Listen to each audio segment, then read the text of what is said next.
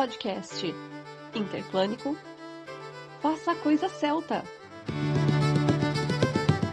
Por João Falcon Goron. Produção Etienne Bevin.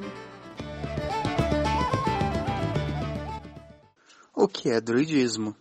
Cem mil boas-vindas, aqui é o João Falcon Goron e hoje nós vamos falar sobre o que é druidismo. Druidismo enquanto religião, principalmente. É muito comum a gente ver uma definição básica de druidismo como o druidismo é a religião dos antigos celtas. A gente tem dois nãos aí que é bom ressaltar. O primeiro é o termo druidismo, da forma como a gente entende hoje, ele não era usado pelos celtas para se referir à própria religião deles.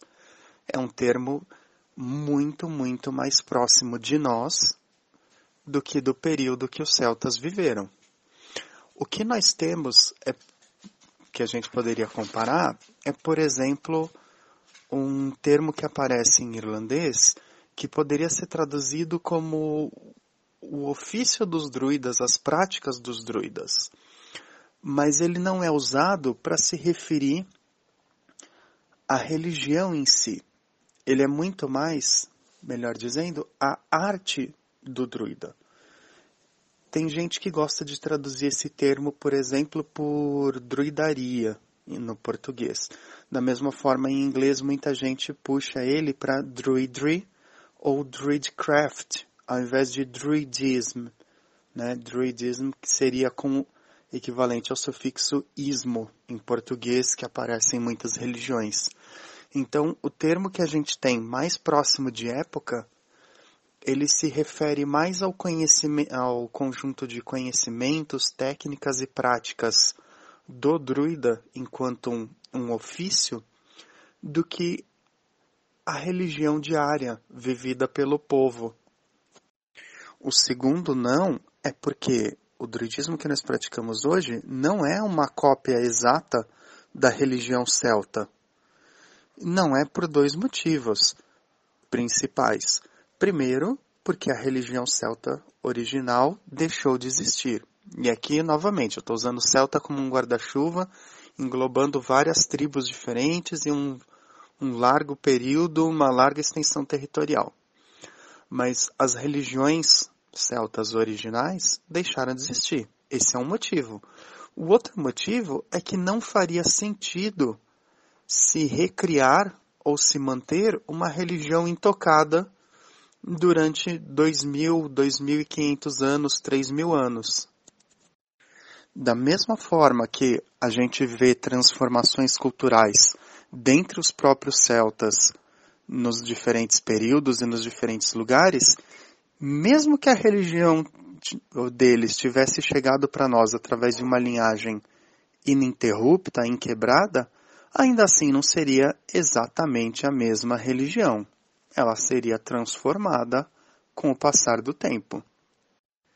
Então, o que seria mais adequado é dizer que o druidismo é uma religião moderna e contemporânea, moderna porque ela teve início na Idade Moderna. O druidismo, como a gente tem de hoje, tem mais ou menos 300 anos de existência, e contemporânea, porque ela está viva hoje, no nosso presente uma religião moderna e contemporânea que se baseia nas tribos celtas que habitaram a Eurásia na antiguidade. Então, o que a gente tem é uma base, é uma inspiração na religião dos celtas, mas não é uma cópia dela. Uma parte considerável dos grupos druídicos celebra um conjunto de oito festivais que às vezes é chamado de roda do ano celta. Esse termo roda do ano celta, ele é complicado porque os celtas não tinham essa mesma roda do ano, não tinham talvez sequer o conceito da roda em si. Eu quero dizer, eles não tinham esse conjunto de oito festivais e eles não tinham esse conjunto de oito festivais com as mesmas significações que a gente atribui para o ciclo deles, para a continuidade deles. Os festivais, os quatro grandes festivais irlandeses do fogo, é claro que eles sempre estiveram associados ao início das estações na Irlanda. Tá?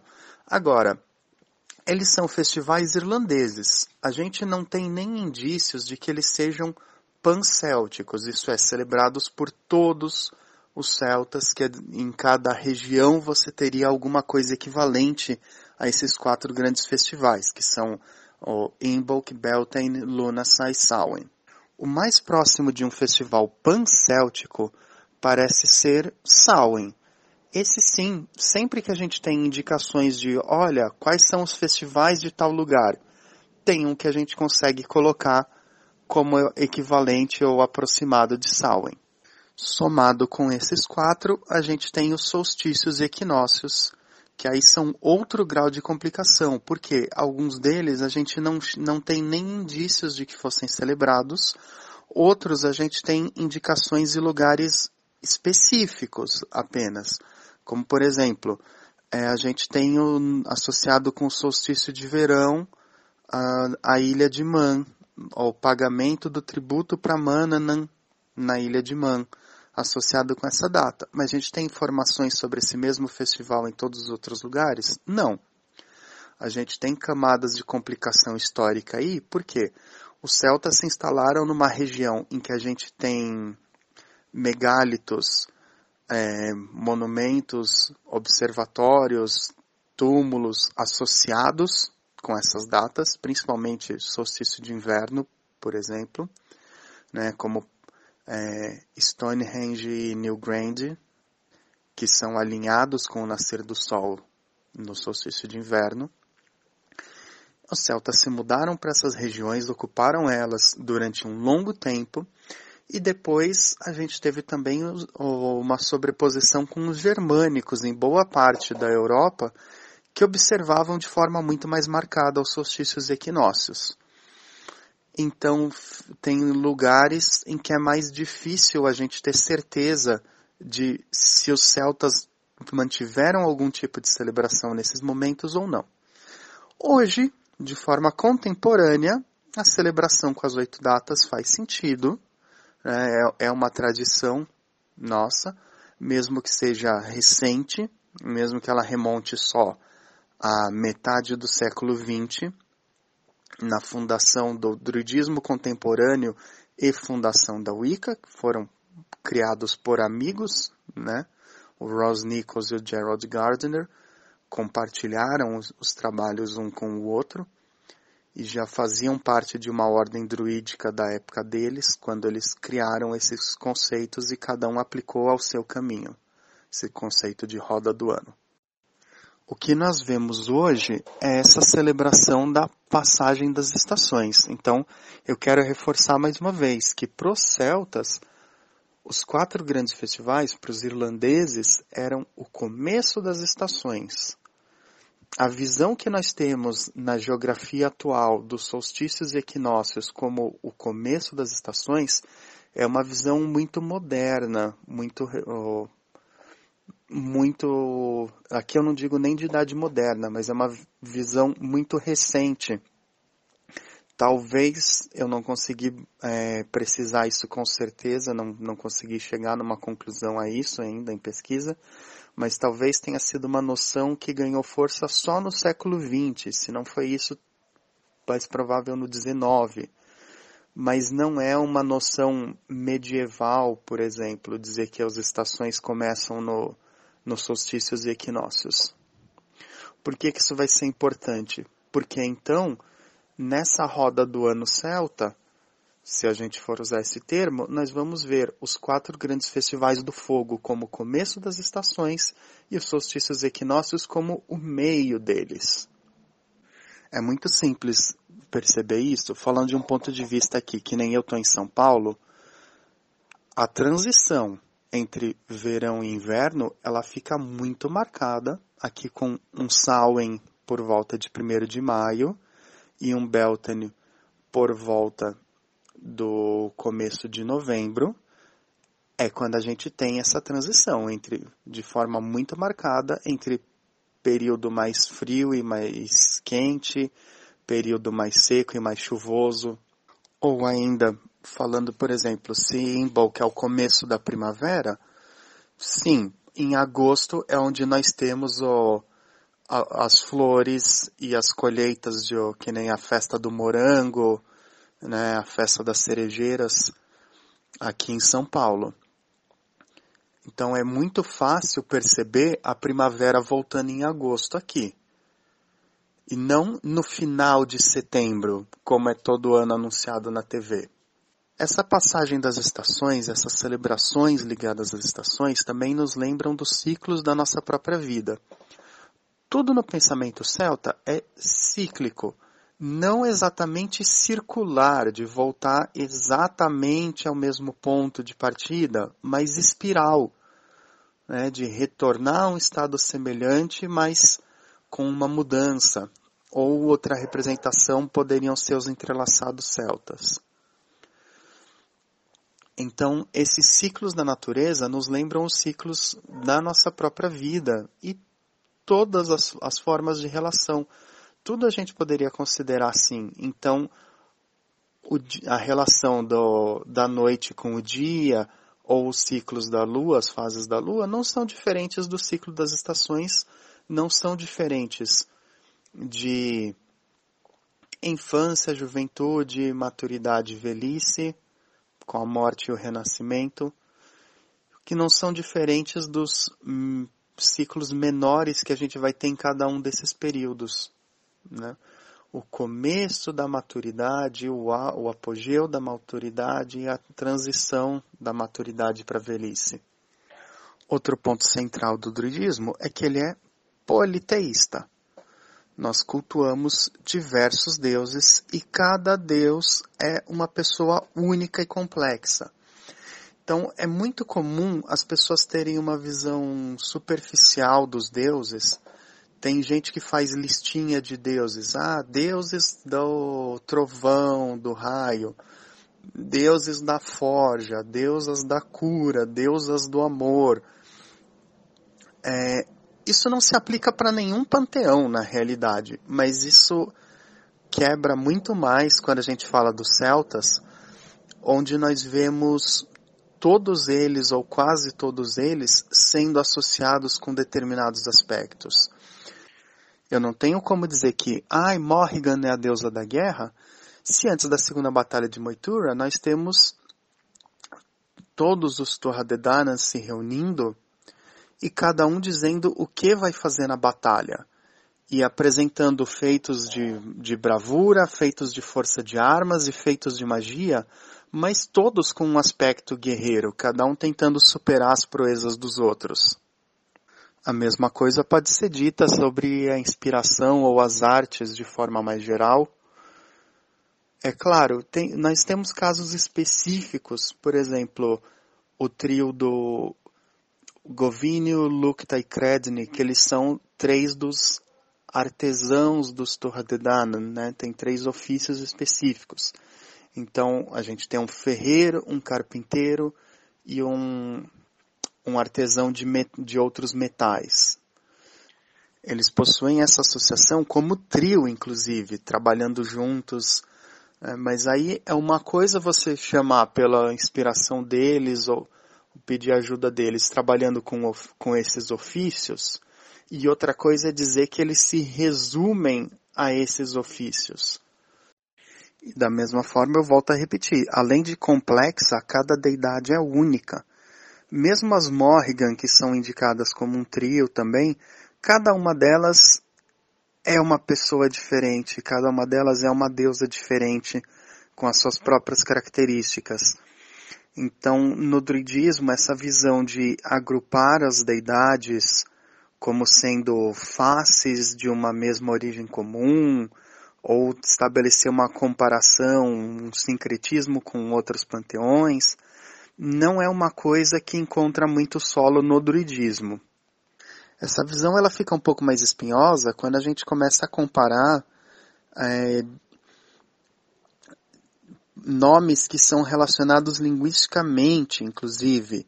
É, então a gente vai falar de, de Bridget, né, Brihid ou Brid, e vai falar de Britânia ou Brigantia, no, onde hoje é a Inglaterra.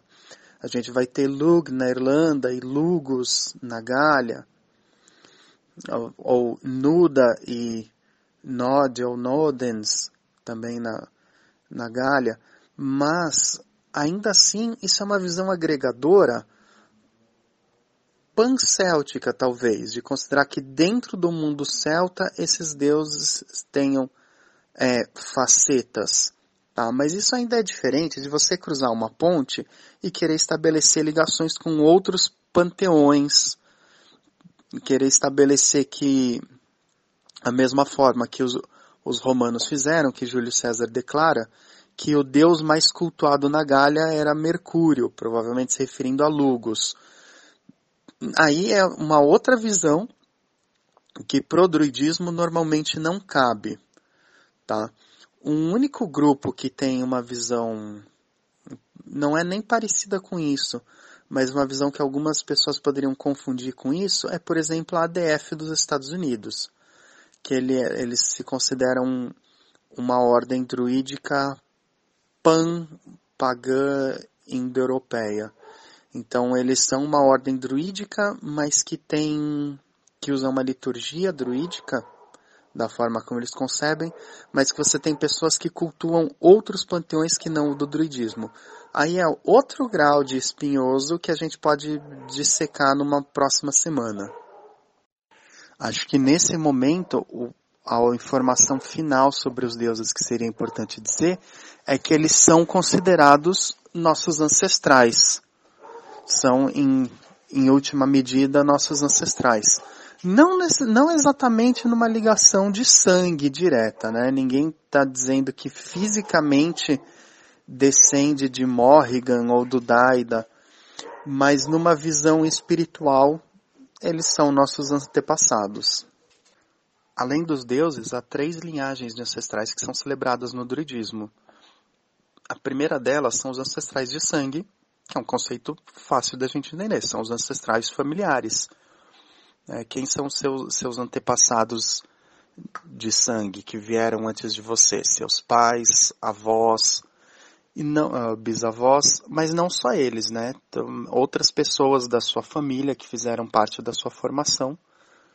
Às vezes a gente tem um tio que foi muito mais ancestral do que os próprios pais.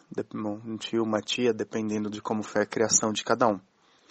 Mas então os ancestrais de sangue seriam a sua família sem eles, geneticamente, você não existiria. A gente não precisa concordar com tudo que a nossa família faz. Tem horas que isso é muito difícil, mas a gente precisa dar a eles algum grau de respeito como ancestrais dentro desse reconhecimento. Que nós podemos não concordar com eles em determinadas coisas. Tem gente que acaba tendo até que cortar relações com a família Existem famílias que são abusivas, que são tóxicas, né? Ser pai ou mãe não é garantia de ser uma boa pessoa de forma nenhuma. Mas pelo menos uma existência genética a gente deve a essas pessoas. Então isso também tem que ser lembrado. Mas a maioria das pessoas consegue se relacionar com pelo menos uma pessoa da família, né, como relevante para sua criação. A segunda linhagem é o que muitas vezes a gente chama de ancestrais da paisagem. São aquelas pessoas que viveram na sua terra antes de você.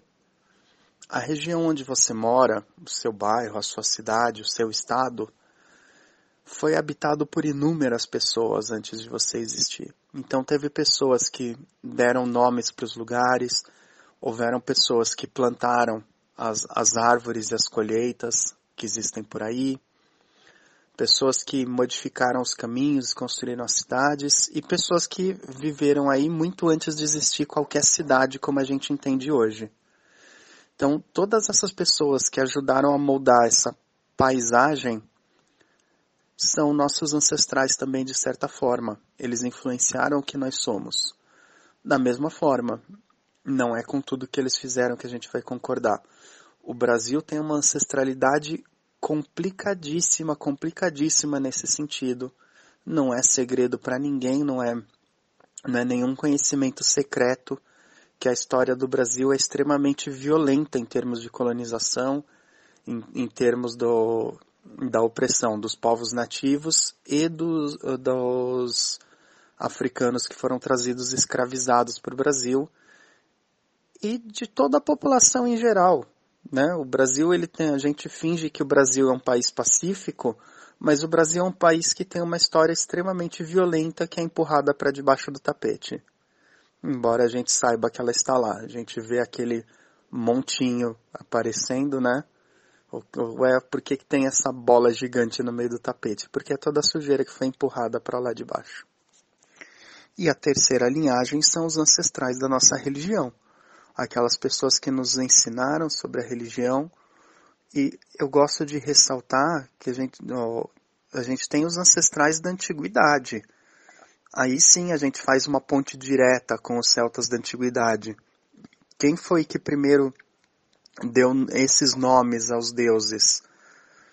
Quem foi que primeiro é, passou adiante essas histórias, esses mitos que chegaram até nós e nos ensinam sobre os deuses? E daí nós temos esse outro caminho de 300 anos para cá, em que as pessoas começaram um resgate da religião até ela chegar no formato que ela tem hoje e que ela aparece para nós. Então, todas essas pessoas também influenciam na nossa caminhada de alguma forma. Essa reverência aos ancestrais, que é feita nos rituais, normalmente na forma de alguma libação, alguma oferenda, e em termos de atitude, ela parte do pressuposto de se vocês me ensinaram bem, eu vou viver tão bem quanto vocês me ensinaram. Se vocês se o que vocês transmitiram foi o mal, então eu vou fazer melhor do que vocês fizeram. Eu vou quebrar os ciclos negativos. Junto com isso, toda a natureza é sagrada e ela não é vista numa relação com quatro elementos, como é comum na tradição mágica ocidental. No druidismo, o mundo é visto como dividido em três reinos: céu, terra e mar. Dentro do animismo, que é outra característica do, do druidismo, isso significa que plantas, animais, tudo que existe tem alma, tem espírito. Eu vou usar hoje alma e espírito como sinônimos, um dia a gente volta de animismo, a falar de animismo, que aí é um ponto extremamente complexo, tá? mas o que é importante é saber isso. Na natureza, tudo é vivo, tudo tem alma, tudo tem uma existência que não é só física, mas é espiritual ou energética. Então a gente se relaciona não apenas com a materialidade das coisas, mas também com o aspecto não visível das coisas. Isso inclui a nossa relação com a nossa casa, isso inclui a nossa relação com o nosso alimento, a forma como nós lidamos com comida e bebida, a forma como nós lidamos com consumo de forma geral. Isso inclui as nossas relações humanas, a nossa relação com as artes a nossa relação com o nosso ofício profissão, qualquer que seja ele. Eu falei um pouco de ancestralidade quando nós falamos de bardismo, né? Falando da relação de quando você apresenta uma arte, todos aqueles que tocaram essa canção antes de você ou fizeram essa dança antes de você estão ali junto contigo. E isso também vale para o seu ofício, para a sua profissão, qualquer que seja ela. Todos aqueles que se, é, fundamentaram, construíram as bases da área de conhecimento na qual você trabalha, estão de alguma forma seus ancestrais. A gente tem essa relação, então, agora, não é necessariamente os, os ancestrais da sua profissão, não necessariamente entram reverenciados com os outros. Aí, é claro, tem profissões em que isso faz mais sentido, né? Profissões que têm um grau maior de tutela nisso.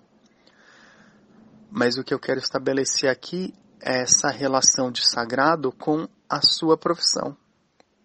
novamente, qualquer que seja ela. Por quê? Porque sua, o seu ofício tem um espírito que precisa ser honrado. O seu material de trabalho, novamente, não vou entrar a fundo na questão do animismo hoje para não dar nó na cabeça de ninguém, mas o seu material de trabalho tem um espírito próprio que precisa ser honrado. Retomando diretamente a questão dos três reinos, eles podem ser associados com uma série de conceitos tríplices, como então, por exemplo, a materialidade sólida, o flexível ou adaptável e o imaterial, o físico, o emocional e o mental, o concreto, o sutil e o espiritual. Então são diferentes formas de simbolismo para expressar três modos de existência das coisas num, num mundo manifesto, se eu posso usar esse termo. Então, recapitulando por hoje, o druidismo não é uma religião antiga de linhagem quebrada. É uma religião relativamente recente, adaptada aos novos tempos, que se inspira numa religião mais antiga, que se inspira em povos da antiguidade. Ele é politeísta, cultua múltiplos deuses, cada um deles entendido como uma, uma entidade, uma pessoa específica,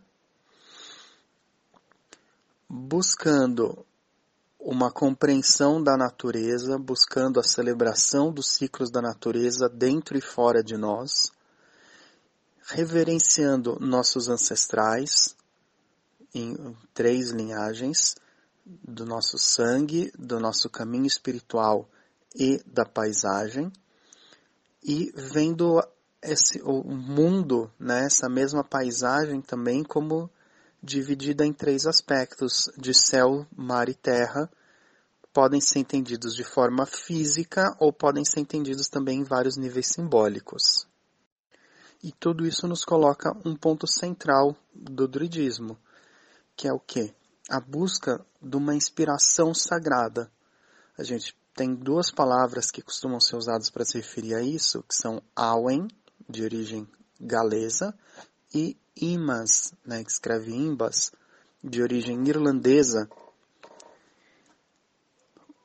Essas palavras elas podem ser traduzidas como inspiração. No caso do galês, do Awen, é o espírito da inspiração, o espírito que flui. E o que que isso significa? O que que isso representa para nós?